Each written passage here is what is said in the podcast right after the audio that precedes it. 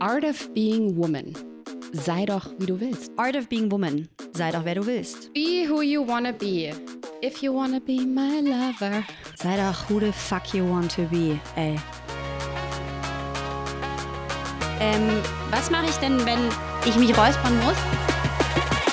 Hallo ihr Lieben und herzlich willkommen zurück zu einer neuen Folge von Art of Being Woman. Ich sitze heute hier mit der lieben Iva Samina, zugeschaltet aus Berlin, vermute ich jetzt mal. Du wirst uns gleich enleiten, ob das stimmt oder ob du gerade unterwegs bist. Die liebe Iva bezeichnet sich selber als Mentorin for Pleasure and Sexual Education. Zumindest ist das der Titel, den man auf Instagram liest. Wenn man auf deine Webseite schaut, dann sieht man, dass du ganz, ganz viele tolle Dinge anbietest. Und ich glaube, am Ende des Tages geht es aber immer darum, Menschen zu einem positiveren Körpergefühl zu begleiten und ein Stück weit auch in die Lust. Und ich freue mich riesig, heute mit dir dieses Gespräch zu führen. Ich kann nämlich mich auch schon mal outen. Ich bin schon lange ein großer Fan. Ich verfolge deine Arbeit. Ich bin jetzt, glaube ich, seit sieben Jahren Dula und ich glaube, wer in dem Bereich irgendwie tätig ist, der weiß, wer du bist und was du machst. Und deswegen freue ich mich, dass wir uns heute mal so zumindest über den Screen kennenlernen und dann holen wir das hoffentlich ganz bald in Natura nach.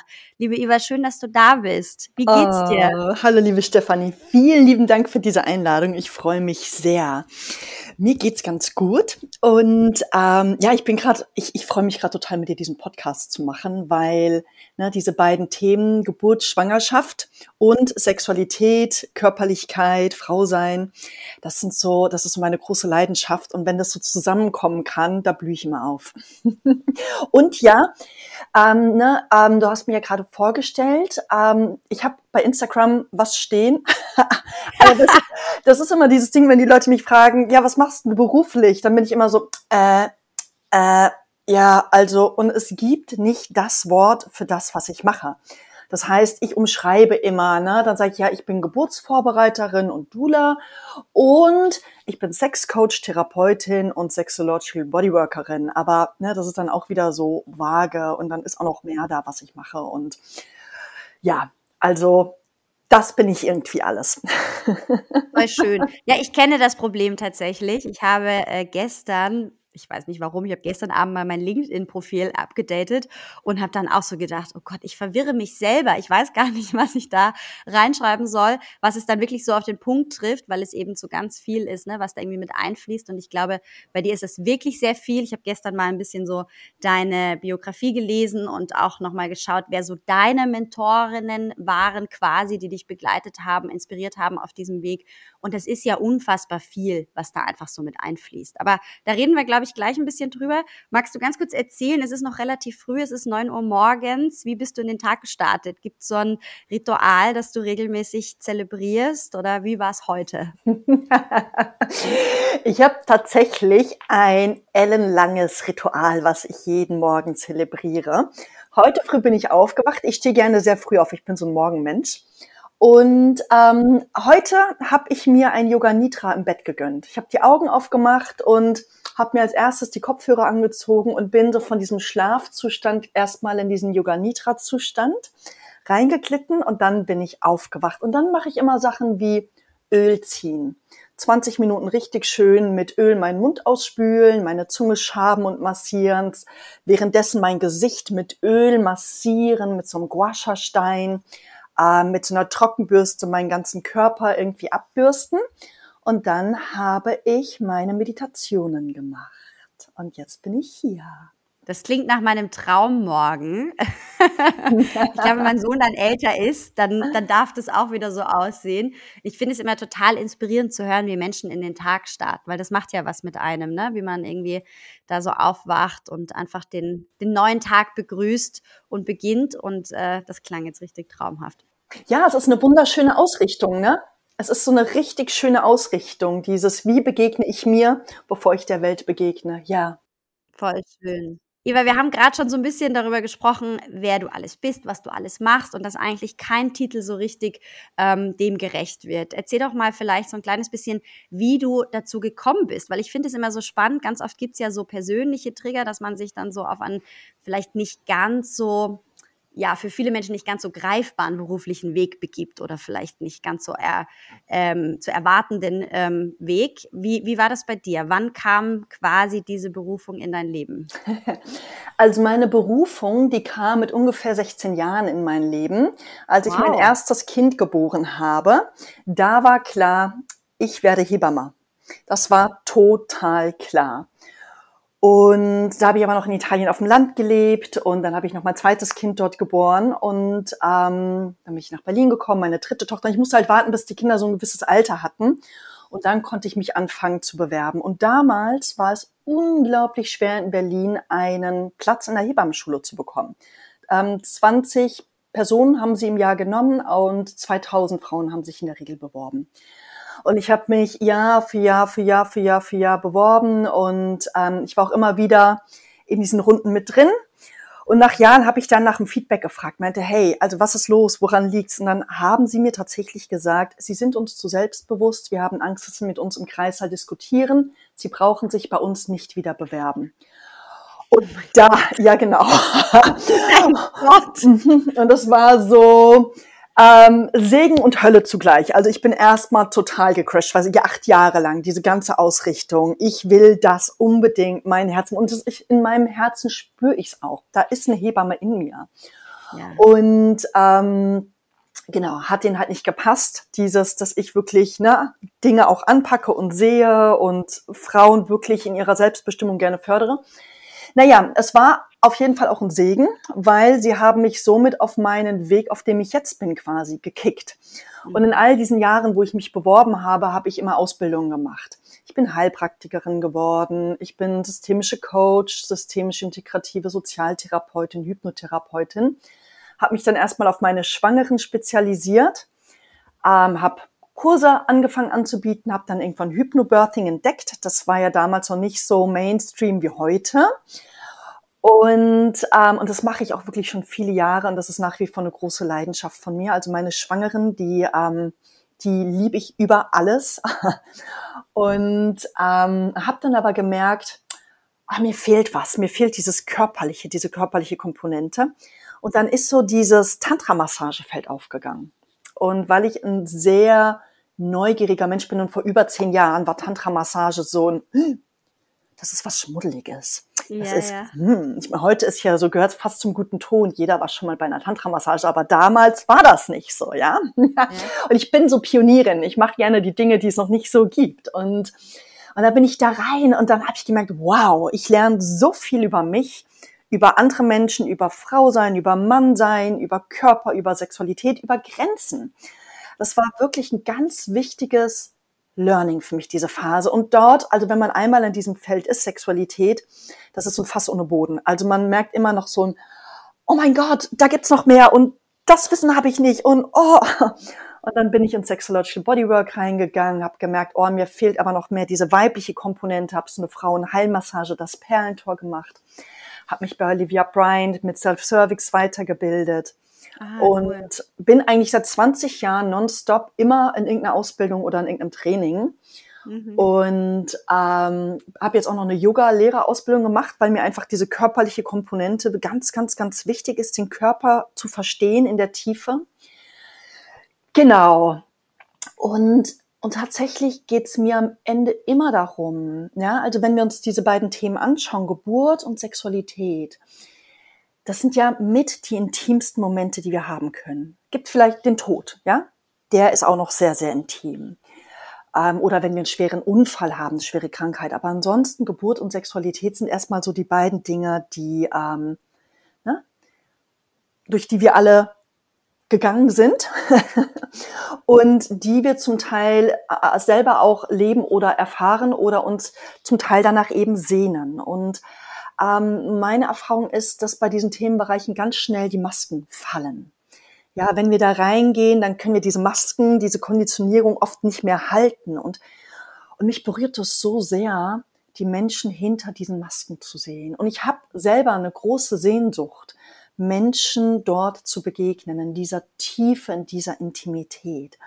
Und diese Schönheit, die mir da begegnet, das ist so, das berührt mich so sehr, das ist mit das größte Geschenk, was es für mich gibt.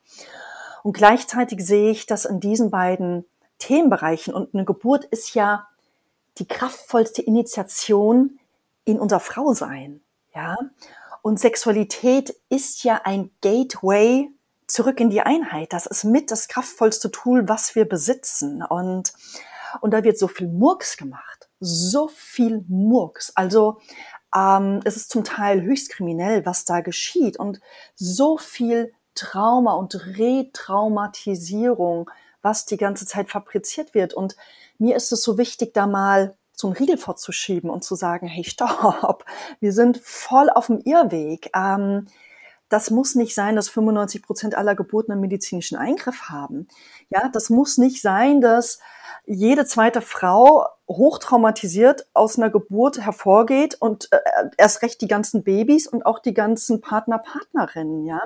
Das ist, das ist wirklich ein Verbrechen, was an der Menschheit da geschieht. Und ich möchte so gerne ähm, ne, den Menschen was mitgeben, Tools. Es geht bei mir immer um diese Selbstbestimmung, zurück in den Körper kommen, den Körper wieder mit einbeziehen, wieder ins Fühlen gehen, die eigene Intuition wahrnehmen, ähm, sich auch zu erlauben, dieser eigenen Intuition zu vertrauen, weil am Ende weiß es nie irgendjemand besser als wir selber, als unser Körper. Ja, und unser Körper weist uns immer den Weg in die Wahrheit. Und, und am Ende ist es eigentlich alles ganz leicht, ja, eine erfüllende Sexualität zu leben, eine kurze, lustvolle, eventuell sogar schmerzfreie Geburt zu leben. Wir haben es nur komplett vergessen. Wir haben es wirklich vergessen. Wir sind auf solchen Irrwegen. Und genau, also so ein bisschen Licht ins Dunkel bringen, das ist so sehe ich als mhm. meine Mission. Mhm. Also die anderen können es jetzt nicht sehen, die ZuhörerInnen, die jetzt gerade äh, uns, uns lauschen oder dir lauschen, aber ich äh, muss sehr, sehr viel grinsen und lächeln, weil ja, also absolut, ich bin ganz bei dir. Ich habe an deinen Lippen gehangen gerade und ich hoffe alle anderen auch. Ähm, und du hast völlig recht, es geht um das Erinnern. Das ist auch was, was ich ganz viel so in meiner Arbeit merke, dass es gar nicht darum geht, irgendwie so was Neues zu schaffen, sondern wirklich zurückzugehen zu dem, was eigentlich in uns einschlummert, was da ist. Und ich fand gerade irgendwie auch dieses Bild total schön, was du gesagt hast, ähm, dass wir einfach während einer Geburt beispielsweise, und ich begleite ja auch sehr, sehr viele Geburten, diese Konditionierung nicht mehr halten können. Also, dass da wirklich so diese Masken fallen, finde ich äh, sehr, sehr schön. Habe ich so in dem Ausmaß noch nie drüber nachgedacht. Natürlich erlebe ich die Frauen auch total raw ne, und real und es ist immer ganz spannend, die Frauen vorher kennenzulernen und dann vielleicht schon so ein bisschen so ein Gefühl zu entwickeln, okay, wie wird die Geburt für sie werden, wie werden die sein?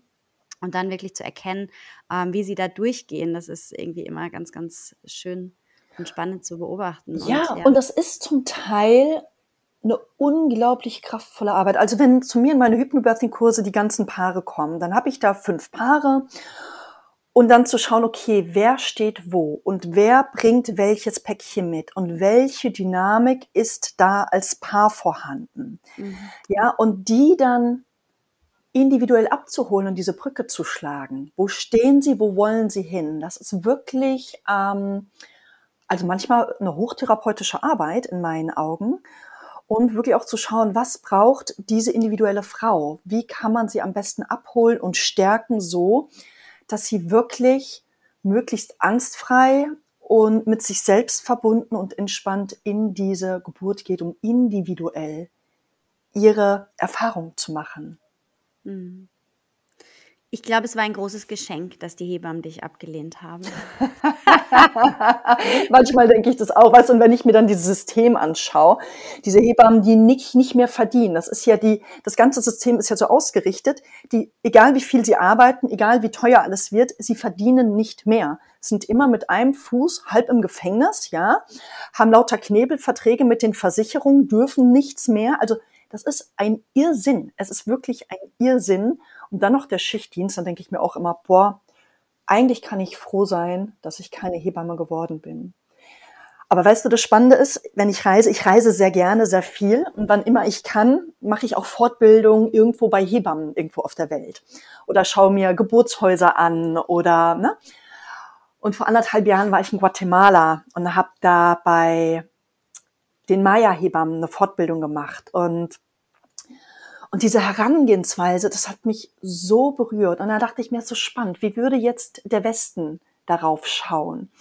Und der Westen, glaube ich, bin ich mir ziemlich sicher, der würde das alles verurteilen. Der würde sagen, was für ein Blödsinn und das ist fahrlässig und da sind bestimmt ganz viele Tote und, und nein, das stimmt nicht. Ja, das stimmt nicht. Und, und die arbeiten auch viel mit dem Maya-Kalender und wir haben dann auch unsere Zeichen im Maya-Kalender ausgearbeitet. Und es gibt so drei Zeichen. Bei dem einen Zeichen ist man Feuermann oder Feuerfrau, bei dem anderen ist man Heiler und ein Zeichen, da ist man Hebamme und Hebamme ist auch immer Heiler. So. Mhm, mh. Und sie haben mein Zeichen gesehen. Mein Zeichen ist Hebamme und Heiler. Und sie haben mich angeschaut und meinten, ja, natürlich bist du Hebamme. Das steht doch hier. Ja? Also da gab es überhaupt gar keinen Zweifel. Und es war so in deren Kultur, ja. Und dachte ich, ja, spannend, ne? weil ich fühle es ja in mir. Die Zeichen sind ganz klar, aber in diesem System lässt man mich nicht. Und ja, und das steht so für sich. Mhm. Und und ich habe dann auch weiter geforscht auf meiner Reise, ganz viel geschaut, okay, wo sind Hebammen? Habe noch ein Buch gefunden über Hebammen irgendwo ähm, aus einer Gegend dort, ganz, ganz berührend. Und, ähm, und da geht es immer darum, dass die Menschen, die unter einem gewissen Zeichen geboren wurden, irgendwann in ihre Bestimmung gehen. Und oft die, die das nicht machen, weil der Ehemann das nicht erlaubt oder weil die Eltern das nicht erlauben, habe ich immer wieder Geschichten gehört, die sind oft ganz schwer krank geworden. Immer wieder krank, ganz schwer krank, bis sie in ihre Bestimmung gehen durften und plötzlich waren sie gesund. Und ne, manchmal steht dann da ein zwölfjähriges Mädchen und plötzlich kommen schwangere Frauen und sagen, ich habe gehört, du bist Hebamme. Mach mal das und das. Und dann werden, sind diese Kinder zum Teil total auf sich zurückgeworfen und fangen an, etwas intuitiv zu machen. Und oft machen sie genau das Richtige. Oder ich habe dann von einer Hebamme gehört, die da hat dann mit Anfang 20, hat sie dann gesagt, okay, sie tritt jetzt ihre Bestimmung an, sie ist jetzt Hebamme. Und dann wurde sie zu einer Geburt gerufen, wo das Kind nicht kommen wollte. Und vor dem Haus hatte sie plötzlich den Impuls, sie muss eine Handvoll Erde mitnehmen und diese Erde mit Wasser vermischen und das der Frau zu trinken geben, damit das Baby mitbekommt, ja, weil die das, die hat diese Erde vor der Tür genommen. Und die Tür ist die Schwelle, wo man geht und wo man kommt dass das Baby mitbekommt, es darf jetzt kommen. Und das hat sie der Frau gesagt. Die Frau hat diese Erde getrunken und kurz danach ist das Baby geboren worden. Na, da dachte ich mir, spannend. Ne? Jetzt könnte man diese Geschichte natürlich auseinandernehmen. Das ist ja eklig und das ist ja fahrlässig und und weißt du, und wenn man sich aber mit Pharmazie auseinandergesetzt hat, ähm, in einem Pharmaziestudium lernt man, dass die ganzen Medikamente Placebo sind. Das ist genauso Placebo wie Homöopathie. Ja, und da gibt's, ich weiß nicht, wie viele Untersuchungen und Versuche, die alle, ne, die alle beweisen, Pharmazie ist Placebo. Und, ähm, und ähm, auch im Schamanismus weiß man so dieses, in dem Augenblick, wenn die Menschen an etwas glauben, wenn sie davon überzeugt sind, es ist der Glaube, ja, dieser, dieser Wille daran, der, Leute heilt oder der Dinge geschehen lässt. Und dann dachte ich mir, ja, jetzt kann ich natürlich einer Frau hier im Krankenhaus sagen, ich gebe dir jetzt mal die Pille oder ich gebe putten, ne? Ähm, du bekommst jetzt mal hier diesen Tropf und dann wird es schon. Ich kann aber auch sagen, hier, trink jetzt mal diese Erde und dann wird es schon. Und wenn ich mit so einer Sicherheit reingehe, das ist jetzt das Richtige für dich und du mir glaubst, dann ist dieser Glaube diese Medizin. Und und ich dachte mir, wie fantastisch, wie fantastisch. Und da hat, denke ich, keiner wirklich Recht oder Unrecht, ja, sondern es ist fantastisch, wie wir Menschen funktionieren und was alles möglich ist und wie eben diese Seite auch ganz wunderbar funktioniert. Mhm.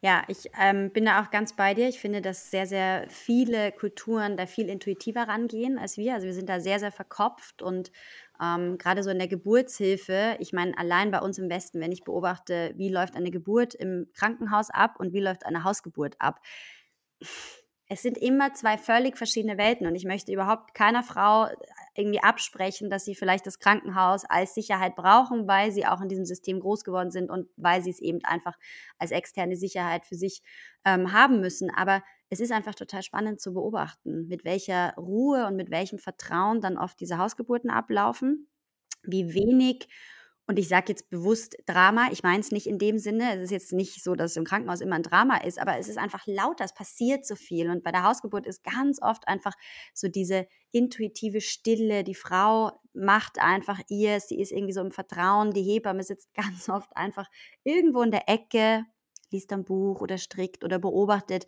die Szenerie.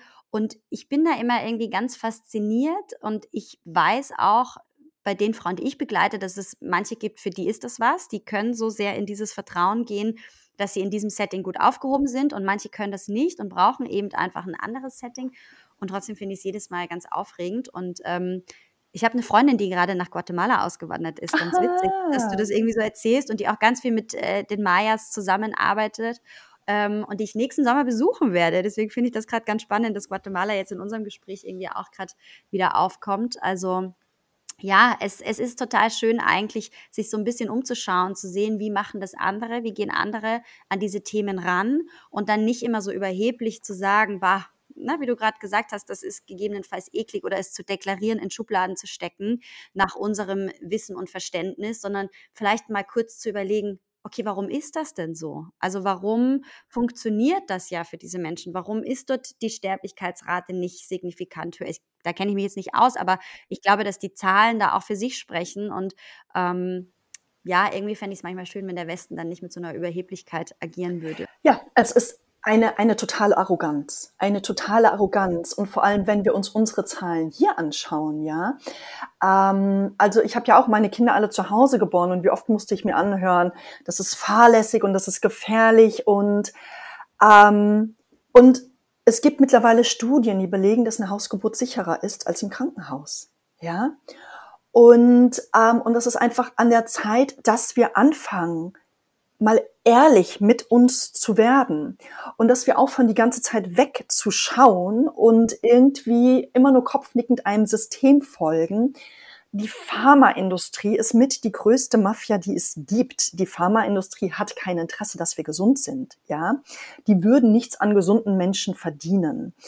Und, und Krankenhäuser sind wirtschaftliche Unternehmen. Ja, und als ich, ich habe ja so viele Praktika im Krankenhaus gemacht, als ich Hebamme werden wollte. Und wie oft habe ich die Hebammen immer wieder sagen hören, ah nee, das und das gibt's nicht mehr, Sparmaßnahmen, ähm, wir müssen jetzt das und das nehmen oder wir müssen das so und so machen. Also die ganze Zeit wurde was gestrichen, gestrichen, gestrichen, gestrichen. Oder dann, na, so und so viel Gebärende und nur zwei Hebammen, ja. Das ist absurd. Weißt du, fünf, sechs, sieben Gebärende, zwei Hebammen, die die ganze Zeit noch protokollieren müssen.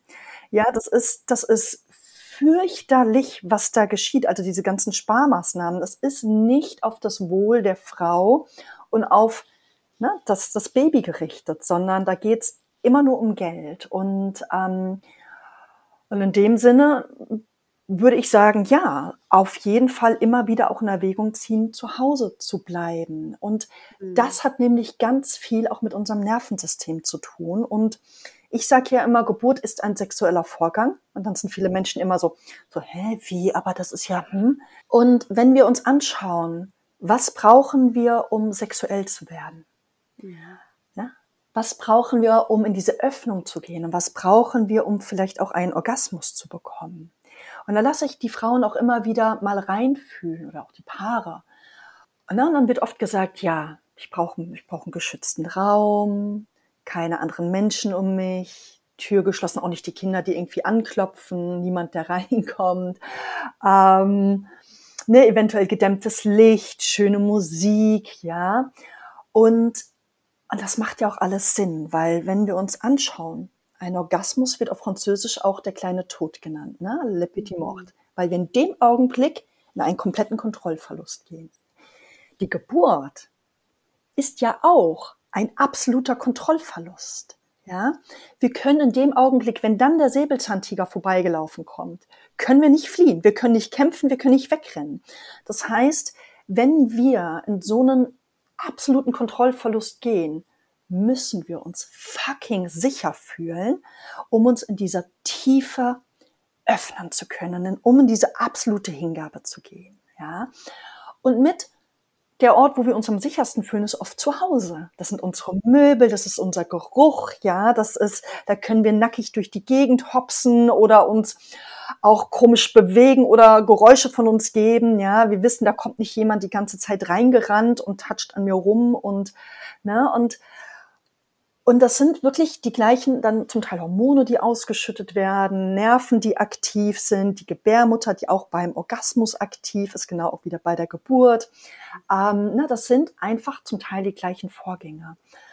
Und da dann immer zu schauen, was brauche ich für den Sex, für einen Orgasmus? Und das kann man dann eins zu eins auf die Geburt übersetzen. Und es gibt ja mittlerweile Gott sei Dank auch ein paar Krankenhäuser, wo man auch sehr schön Licht dämmen kann oder auch sagen kann, wir wollen jetzt mal bitte ein, zwei Stunden nicht gestört werden. Wir hängen jetzt mal ein Schild draußen an die Tür. Und dass man so ein bisschen auch ein Safe Space für sich hat. So, aber das braucht halt noch viel, viel mehr. Ja, ja, das Verständnis kommt auf jeden Fall. Ähm, die Krankenhäuser gibt es, also das soll auf jeden Fall an der Stelle auch erwähnt sein. Ähm, und ich glaube, dass auch da auf dieser Erfahrungsebene wirklich die Erkenntnis da ist, okay, das macht tatsächlich einen Unterschied. Ne? Auch diese stete Begleitung durch eine Doula zum Beispiel oder so, ähm, da sind viele Krankenhäuser mittlerweile schon sehr offen und haben erkannt, dass das was verändert. Und das ist ja spannend, ne? dass allein die Anwesenheit von einer vertrauten Person irgendwie den Geburtsprozess schon, egal ob vereinfachen, verkürzen, was auch immer, ähm, auf jeden Fall verändern kann, zeigt ja schon, dass vielleicht vieles dann gar nicht in irgendeiner Art und Weise medizinisch oder, oder pharmazeutisch ähm, supplementiert sein muss, um irgendwas zu beschleunigen, ähm, sondern dass es eben manchmal oder nicht manchmal, ganz oft einfach wirklich im Kopf anfängt. Und die Frage ist, mit welchem Mindset geht man da rein? Ne? Ich behaupte sogar, Geburt ist immer Kopfsache. Immer. Hm. Geburt ist im Kopf. Und dann sind auch alle so, hm, hm, hm. aber ähm, bin ich in der Kontrolle, bin ich im Widerstand, bin ich im Festhalten, ist der Körper zu ja, geht der Körper in eine Kontraktion, der Atem ist flacher, ähm, die Energie kann nicht frei fließen, ähm, die Geburt verlängert sich und wir werden Schmerzen haben. Ja, wenn wir Schmerzen haben, ist es immer ein Anzeichen dafür, dass wir im Widerstand sind. Das ist egal wo im Leben. Ja, im Trennungsschmerz, jemand ist gestorben, ich habe mir wehgetan. Sobald ich in dieses Ah reingehe, in diesen Widerstand bin, kommt der Schmerz. In dem Moment, wo ich in die Hingabe gehe, das kann unglaublich wehtun, ja, dieses, oh, ich, ne, Trennung, jemand ist gestorben. Und es öffnet sich in der Regel immer ein Raum, hm. wo plötzlich auch ganz viel Entspannung ganz viel Liebe und ganz viel Schönheit ist. Egal ob in der Trennung, beim Tod oder auch in der Geburt. Ja? Mhm. Und in dem Moment, wo wir loslassen und in die Hingabe gehen, muss es nicht mehr wehtun. Und das ist das, was wir vergessen haben. Mhm. Voll, da sind wir wieder bei dem Erinnern, gell? Ja. Jetzt haben zwei Doulas hier völlig abgenördet, äh, 30 Minuten lang über Geburt und äh, ich glaube, wir würden damit nie fertig werden. Aber es ist so ein wichtiges Thema und es spiegelt ja auch total, worum es irgendwie ähm, bei unserem Festival dieses Mal geht, nämlich um das Thema Gesundheit, im speziellen Frauengesundheit. Und du hast gerade schon gesagt, so Sexualität, Geburt, da gibt es ganz, ganz viele Parallelen. Das sind so die Kernthemen, mit denen du dich befasst. Und wir haben auch immer wieder jetzt gehört, okay, Gesundheit ähm, na, da in Relation gesehen. Wo, wo würdest du da so diese Schnittstelle sehen? Warum haben diese Themen unmittelbar etwas mit unserer Gesundheit zu tun? Egal, ob es jetzt die Empfindung ist, ob wir uns als gesund fühlen ne, und sagen, wir sind physisch gesund oder eben auch psychisch gesund, wie wir uns selber wahrnehmen. Ich glaube, wow, ne, dieses Thema Gesundheit ist ja ziemlich komplex und das ist ja auch mhm. immer ein Spiegel von uns, wie wir leben, wie wir fühlen, mit was wir uns wie umgeben. Und ähm, ich habe einen sehr schlauen Körper. Mein Körper, wenn ich nicht allein bin, wenn ich nicht in meiner Wahrheit bin, der haut mir sofort eine rein. Ich, also ich krieg sofort mit, ich bin nicht, ich bin vom Weg abgekommen. So. Und, ähm, und das war schon früher als Teenie. Ja, alle anderen konnten kiffen und saufen und ich habe das immer kaum vertragen. Und ich war, das ist unfair, alle anderen und ich, hm. und da habe ich gemerkt, nee, es tut mir nicht gut. Und das macht auch keinen Sinn, wenn ich daran festhalte. Und ähm, ich glaube, dass das sehr, sehr wichtig ist, auch gerade heutzutage. Das ist wirklich diese Welt wird immer verrückter. Ich habe immer mehr das Gefühl, wir sind immer mehr in einem Irrenhaus. Wenn wir uns unsere Nahrungsmittel anschauen, da sind ja nur noch 20 Prozent der Nährstoffe drin. Wie die hergestellt werden, was wir essen, diese ganzen Insekten, die jetzt neuerdings in unseren Nahrungsmitteln drin sind, in Fertigpizza, Pasta, Keksen und so weiter, also mir dreht sich da der Magen um, ja, diese Selbstverständlichkeit, ja, Fleisch kommt aus dem Tiefkühlfach, ja. So also nein, da, da hängt ein Leben dran, dass wir uns mal wieder damit verbinden. Wo kommt eigentlich unser Essen her? Wie wird es hergestellt? Mit welcher Energie? Und ähm, wie, wie gesund sind denn eigentlich auch die Böden? Und sind da Gifte dran oder nicht? Und ich meine, das ist ja voll mit Gift, das ganze Zeug, ja. Ähm, unser Wasser, da ist ja so viel Pestizide, ähm, Glyphosat, Chemikalien, Mikroplastik mittlerweile, Hormone in großen Mengen. Das lagert sich ja alles in unserem Körper ab, ja. Und ich trinke mittlerweile nur noch gefiltertes Wasser, um ne, einigermaßen, zu, wir bestehen ja zu, ich glaube, wie viel? 80 Prozent aus Wasser. Ne? Ziemlicher Großteil, ja. Und, und das hat natürlich einen Effekt auf uns. Ähm, auch mein Schlafrhythmus, wann, wann schlafe ich, wie schlafe ich. Ich habe gestern, ich merke so, ich bin in die Perimenopause gekommen und ich hatte plötzlich ganz abstruse Symptome, wo ich dachte, was ist denn mit mir los? Ich bin kein Kopfschmerztyp. Ein Jahr lang die ganze Zeit Kopfschmerzen. Und dann war das vorbei und dann kam das nächste und ich habe wirklich an mir gezweifelt. Ach, das kann doch nicht sein. Was, was ist los mit mir, bis ich gecheckt habe? Es gibt so etwas wie Perimenopause. Ich habe dieses Wort davor noch nie gehört, kennt fast kein Mensch, dabei betrifft es die Hälfte der Bevölkerung. Dann haben wir miteinander, ich habe diese tolle Gynäkologin getroffen und ähm, dann hat sie mich gefragt und sie meinte, du Iva, bei dir ist wichtig, dass du vor 23 Uhr schläfst, weil du bist ein Typ, ab 23 Uhr kommt nochmal ein Energieschub, da wirst du nochmal wach, kriegst Energie und dann verballerst du die Energie deiner Neben, deiner äh, Nierennebenrinder. Mhm. Und die brauchst du für deine Gesundheit. Da habe ich gedacht, oh wow, das hat mir noch niemand gesagt und das macht total Sinn. Also ne, da wirklich auch auf diesen Schlaf acht zu geben, dass man, je nachdem, was für ein Typ man ist, rechtzeitig ausreichend Schlaf hat. Ähm, Bewegung ist wichtig. Viele von uns sitzen ja nur noch vom Rechner und den Körper wieder in Schwung zu bekommen. Wir haben ja auch oft so eine ungesunde Haltung. Ne? Wenn wir den ganzen Tag vom Rechner sitzen, kriegen die Schultern fallen nach vorne. Wir sagten zusammen, das wirkt sich alles auf dem Beckenboden aus. Ja, und ist der Beckenboden nicht im guten Tonus, wirkt sich das auf die Sexualität, wirkt sich das wieder auf die Geburt aus. Wir quetschen unsere Füße die ganze Zeit in Sneaker rein. Die sind, hinten ist die Sohle höher als vorne. Das heißt, wir laufen immer mit einem leicht angehobenen Fuß. Das wirkt sich auf die Knie aus, das wirkt sich auf das Becken aus, das wirkt sich auf den ganzen Körper aus. Ne? Auch mal wieder barfuß gehen und wirklich lernen, mit den Füßen wieder zu greifen, mit dem Boden in Kontakt zu gehen. Das, ne, das hat gleich, das wirkt sich auch sofort auf den Beckenboden aus. Also einfach im Endeffekt back to the roots. Ja. Ja, wieder in, zu diesem Simplen zurück. Ja, und diese ganzheitliche Betrachtung auf der einen Seite und wirklich mit sich in Verbindung zu gehen und zu verstehen, okay, was tut mir gut, was brauche ich, weil auch wie du jetzt gerade gesagt hast, es ist ja eine total individuelle Angelegenheit. Nicht nur, natürlich kann man gewisse Dinge ein Stück weit pauschalisieren und trotzdem muss ich natürlich für mich verstehen, ähm, was tut mir denn gut und vielleicht wirklich lernen, frühzeitig zu erkennen, wann schlägt mein Körper Alarm. So, also ich habe auch Gott sei Dank so ein Körper. Manchmal ärgert es mich dann ein bisschen, aber ähm, der gibt mir dann auch sofort die Signale und ich denke mir so, okay, ich könnte jetzt auch sagen, ich habe einfach einen Schnupfen oder dies und das. Oder ich schaue mal auf der psychischen Ebene, was war denn los die letzten Tage und Wochen? was will er mir denn vielleicht sagen? Und dann versuche ich da auch einfach zu surrendern und reinzugehen und irgendwie darüber dankbar zu sein, ne? dass ich gelernt habe, meinen Körper zu verstehen, nicht nur zu hören, sondern zuzuhören so. Und das finde ich irgendwie ganz, äh, ganz interessant und spannend, dass du da auch gleich auf so vielen Ebenen dieses Thema Gesundheit abgreifst, weil natürlich beginnt es bei unseren Böden und dann geht es weiter mit der Ernährung und dann geht es weiter mit der Bewegung und mit der Kleidung und mit allem, mit dem wir uns umgeben, die Menschen, die in unserem Leben sind. So, ne? Also das ist ja eigentlich ein Fass ohne Boden. Es ist ein Fass ohne Boden, ne? Und ich habe neulich einen Artikel gelesen, in dem stand, ähm, also auch so ein Ding, wo ich mir denke, wow, wir haben das ja gar nicht auf dem Schirm. Ja, mhm. das ist, wir, wir, leben in dieser Konsumwelt so selbstverständlich und die wenigsten Menschen hinterfragen ja. Ja, wir konsumieren, konsumieren und das ist alles selbstverständlich da und wir machen uns weiter keine Gedanken. Wir wundern uns zwar alle, dass alle ständig krank sind und dass immer mehr Menschen, ach, auch gerade Frauen immer mehr ne, im Schoßraum Erkrankungen haben und dass immer mehr Geburten, dass es immer mehr Komplikationen gibt. Aber mal zu schauen, was ist denn die Wurzel? Wo kommt das denn her? Und dieser eine Artikel, den ich neulich gelesen habe, ähm, da stand, dass innerhalb von 27 Sekunden alles in die Blutbahn kommt.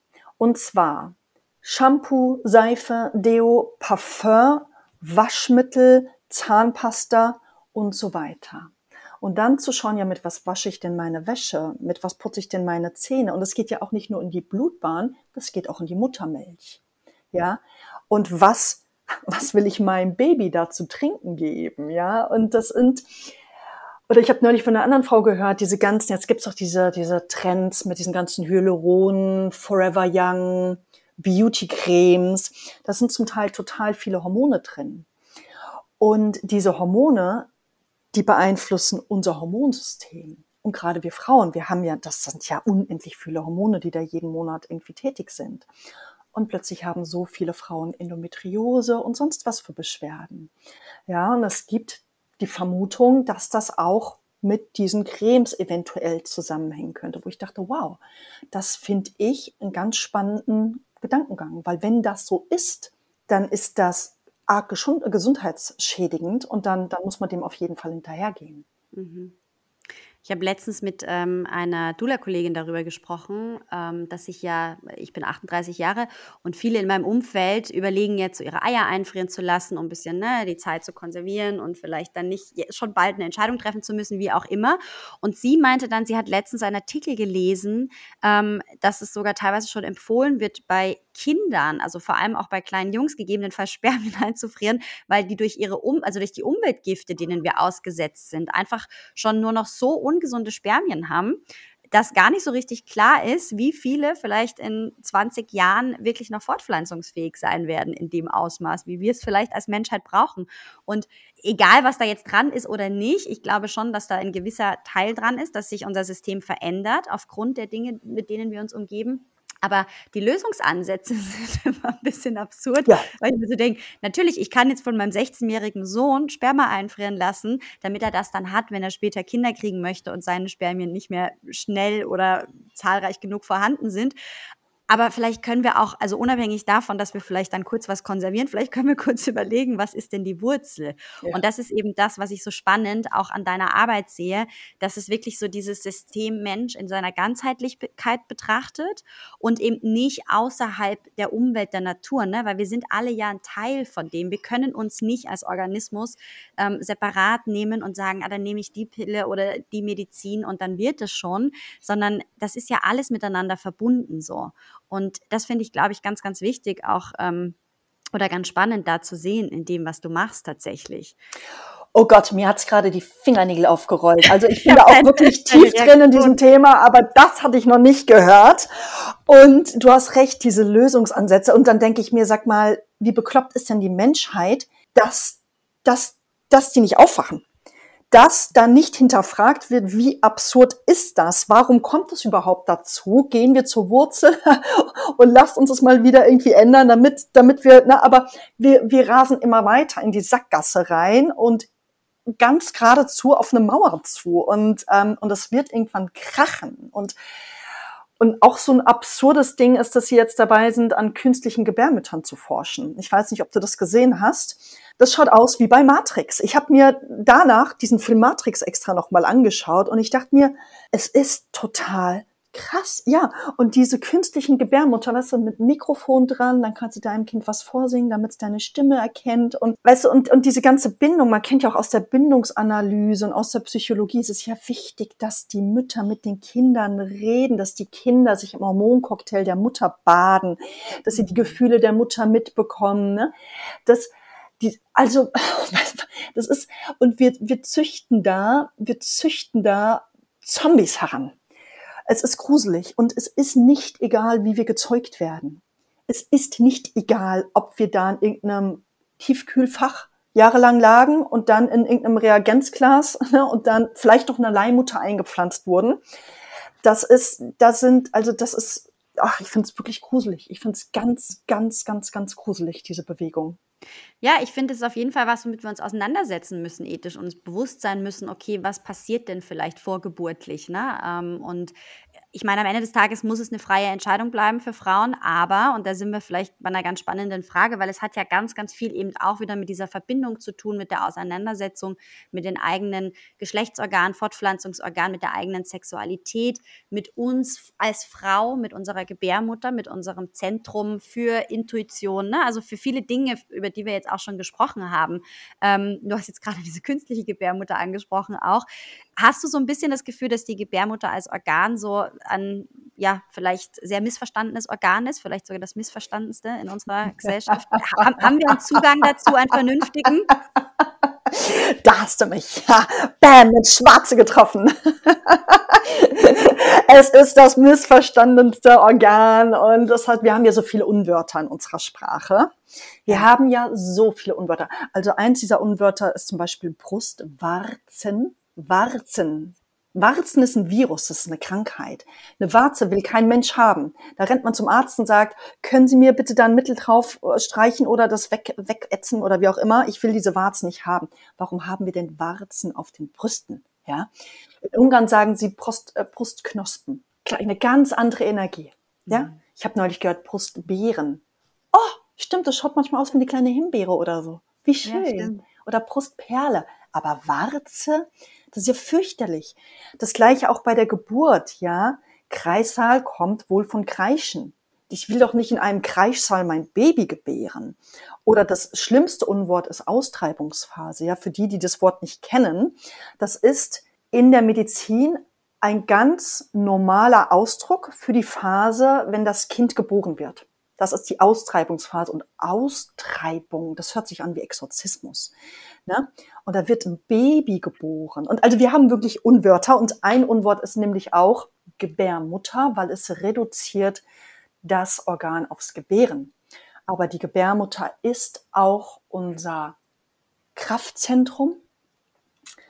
Es ist der Eingang zum Universum, der Eingang zu allem, was ist, zum Quantenfeld, dem Feld der unbegrenzten Möglichkeiten und es ist auch unser Lustzentrum. Ja.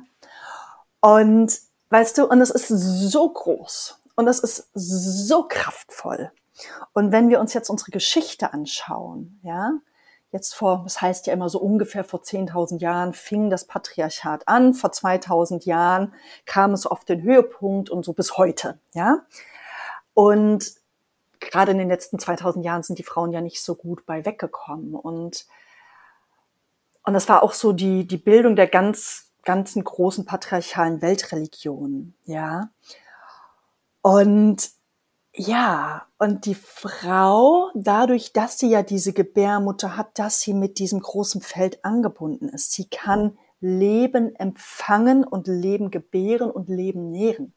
Die Frau ist ja ne, mit dieser Natur, mit diesem Göttlichen, da ist diese ganz starke Anbindung. Es ist ja da.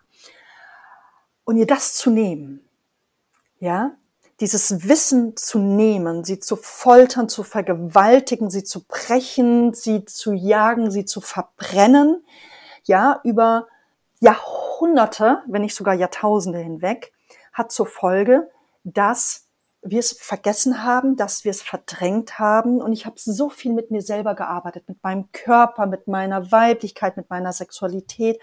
Und ich habe irgendwann eine Stimme in mir ausgegraben, die war tief, tief, tief in der hintersten Ecke versteckt, die mir immer wieder zugeflüstert hat, geh niemals in deine wahre Weiblichkeit.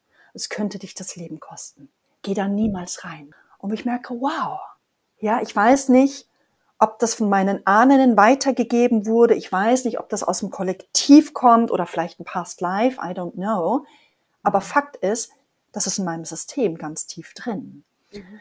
Und, und weißt du, und wenn wir Frauen davon disconnecten und ihnen stattdessen Schuld und Scham geben und Angst. Und Schuld und Scham und Angst ist das größte Gift, was wir besitzen. Das ist eine ganz niedrige Frequenz, ganz, ganz, ganz niedrig. Und wir haben immer die Tendenz, unsere Kraft und Macht an ein Außen abzugeben. Und was sollen denn die anderen von mir denken? Und nein, hoffentlich werde ich jetzt noch gemocht. Ich passe mich an. Ach ja, ich bleib nicht in meiner Wahrheit. Es passt schon, wenn ich jetzt Kompromisse eingehe. Ja? Und in dem Moment kann ein Außen mich immer kontrollieren und immer manipulieren. Und das ist, wie dieses System funktioniert. Es gibt ein wundervolles Buch, kann ich jedem nur empfehlen zu lesen. Das heißt Unsichtbare Frauen. Da wird anhand von Daten ähm, bewiesen, dass Frauen Menschen zweiter Klasse sind.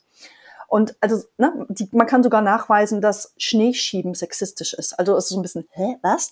Aber wenn man es liest, ist es plötzlich so, oh krass, das macht total Sinn. Und wenn wir uns jetzt diese großen Weltreligionen anschauen, was sind die größten Sünden auf dieser Welt? Das sind Frauen, mhm. das sind Körper und das ist Sexualität.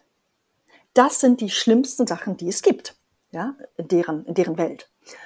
Und, und ich denke mir, ja, das macht total Sinn, dass die das so verteufeln, weil wir somit selber ne, uns diesen Zugang verweigern, weil wir selber dann nicht dahinschauen wollen, weil wir wollen ja, wir wollen ja geliebt werden, wir wollen ja angenommen werden, wir wollen ja hm, all das. Aber in dem Moment, wo wir anfangen, uns daran zu erinnern und uns diese Macht und Kraft zurückholen, ja, wenn ich wirklich mich wieder daran erinnere, wie groß, wie mächtig, wie kraftvoll ich bin, mhm. dann kann mich ein Außen nicht mehr kontrollieren und nicht mehr manipulieren. Und wie leicht wir kontrollierbar sind und manipulierbar sind, das haben wir in den letzten drei Jahren gesehen. Und das hat mich zu Tode erschreckt, wie schnell sowas geht. Und meine Arbeit zielt wirklich darauf ab, dass wir uns daran erinnern, dass wir dahin zurückkommen. Und ich finde, das ist die größte Revolution, die wir gemeinsam starten können. Das ist die liebevollste Revolution. Das ist die friedlichste und lustvollste Revolution, die man sich vorstellen kann. Ja? Und am Ende ist es eigentlich ganz leicht. Wir müssen uns nur daran erinnern. Und zwar jede Frau. Und wenn eine jede Frau aufsteht, wird dieses Kartenhaus zusammenfallen. Und ach genau, ich habe ja gerade noch von diesem Buch erzählt. Und in diesem Buch wird nämlich eben gesagt, dass im Durchschnitt jede Frau weltweit vier Stunden unbezahlte Care-Arbeit macht. Die Kinder, die Kranken, die Alten und so weiter. Ja? Und wenn man sich das mal ausmalt, jede Frau macht vier Stunden im Durchschnitt am Tag unbezahlte Care-Arbeit. Wenn jede Frau sagen würde, mache ich nicht mehr. Dieses Kartenhaus würde zusammenfallen. So. Absolut. Und es liegt jetzt an uns, dass wir uns alle gemeinsam daran erinnern, dass wir alle gemeinsam aufstehen und sagen, wir machen dieses verbrecherische Spiel nicht mehr mit. Und, ähm, und das wäre nicht schwer. Das wäre nicht schwer, uns in unserer Gesundheit, in unserer Entfaltung zu unterstützen. Das wäre nicht schwer. Und dieses System hat kein Interesse daran dass wir gesund sind, dass wir in unsere Größe kommen, dass wir in unser Wissen kommen. So. Du siehst schon, ich bin sehr systemkritisch und ich bin sehr rebellisch. ich, bin, äh, ich bin ganz bei dir und ich finde, du hast jetzt eigentlich schon fast die perfekten Abschlussworte gesagt. Also es ist tatsächlich so, das ist ja auch das, was Caro und mir so wichtig ist, dieses Erinnern, dieses Raum geben, dass wir uns wirklich trauen, uns zu entfalten. Und ich glaube, diese Stimme, von der du gesprochen hast, ähm, egal woher sie kommt, egal in welcher Form sie an uns herantritt, aber ich glaube, dass wir die in irgendeiner Art und Weise alle in uns tragen. Vielleicht haben wir sie noch nicht gehört, aber ich glaube, dass wen, die wenigsten wirklich ihre volle Weiblichkeit leben, sich trauen, da voll reinzugehen, ihre Kraft zu gehen. Ich glaube, da ist bei allen ganz, ganz viel Zurückhaltung da. Da wäre so viel Potenzial, dass wir vielleicht im Moment nur auf einer sehr theoretischen Ebene greifen und verstehen, weil zumindest in meiner Blase habe ich das Gefühl, fangen Frauen sich an, damit auseinanderzusetzen, fangen an, ein Stück weit zyklisch zu leben. Das Interesse ist da und wir wollen das auf einer sehr rationalen Ebene verstehen noch. Ähm, und ich nehme mich da auch selber nicht aus. Also ich glaube, ich bin auch immer noch auf einer sehr rationalen Ebene, was diese Themen anbelangt. Deswegen finde ich so Arbeiten, wie du sie machst, total wichtig. Und ich weiß, dass das auch was ist, was bei mir in den nächsten Jahren immer mehr dran sein wird, dann noch mehr in diese Körperlichkeit zu gehen und das wirklich auch irgendwo ne, da zu finden im Körper ähm, und zu spüren. Und ich glaube, da dürfen wir uns viel, viel mehr trauen so. Und dafür braucht es ein Stück weit einfach diese Revolution. Ich habe ein paar Interviewpartnerinnen hier in dem Podcast gehabt zu dem Thema, die dann immer gesagt haben, ja, ich weiß nicht, ob Revolution das richtige Wort ist. Und ich dachte so, doch. Ähm, und wir dürfen uns da jetzt mal erlauben, laut zu sein und rauszugehen und ähm, zu sagen, wir wollen diese strukturelle Veränderung. Weil natürlich beginnt es bei uns, aber wir wollen auch im Außen den Raum dafür haben, das leben zu können. Und ich glaube, dafür braucht es Frauen, die mutig sind, laut zu sein. Ja, und und wir müssen ganz, ganz, ganz gut Acht geben, dass das Pendel nicht wieder an die andere Richtung zurückschwingt. Mhm. Weil ne, es gibt jetzt auch viele Leute, die aufstehen und sagen, nee, und da ist so viel Kampf und so viel Härte und so viel Opferdynamik und ich finde es ganz, ganz, ganz, ganz gruselig und ähm, ne, und auch bei dieser ganzen Gender-Debatte, wo ich bis zum gewissen Grad mitgehe und denke, ja, aber für mich, ne, da geht dieses Pendel wirkliche Schwingrad in eine extrem andere Richtung. Und ich finde, ein ziemlich gutes Beispiel ist, ähm, äh, in Kanada, die Hebammenschülerinnen dürfen jetzt nur noch eben von Parent One und Parent Two sprechen. Es ist Chest Feeding und nicht mehr Breastfeeding. Und es gibt keine Vulva und keine Vagina mehr, sondern es heißt jetzt Front Hole. Ja, und in England wird gerade diskutiert, ob es Bonus Hole genannt werden soll. Und weißt du, da könnte ich kotzen. Penis heißt immer noch Penis. Aber also, ne, wie absurd ein Fronthole oder Bonushole. Also das ist so absurd, ja. Und ähm, ja, und da müssen wir, und das hat einfach ganz viel, dass wir immer wieder uns mit uns selber verbinden, mit unserem Herz verbinden, mit unserer Gebärmutter verbinden und uns auch immer wieder mit Gaia, mit dieser Erde verbinden. Ja, und das hat auch ganz viel mit Demut zu tun. Und, und das ist im Endeffekt sind wir gerade alle in einem riesengroßen Meisterteaching gelandet. Ja, es geht immer wieder um bedingungslose Liebe. Und ich, wie, wie schnell bin ich im Urteilen? Kriegst du ja mit. Ich bin hier die ganze Zeit am Wettern mit, das ist gut und das ist nicht gut und richtig und falsch. Ich bin auch mega im Urteilen, ne? Um mich da auch immer wieder zurückzupfeifen und zu sagen, wow, okay, es gibt am Ende kein richtig und kein falsch. So. Ja. So das ist, ja, wo wir alle ganz achtsam sein müssen.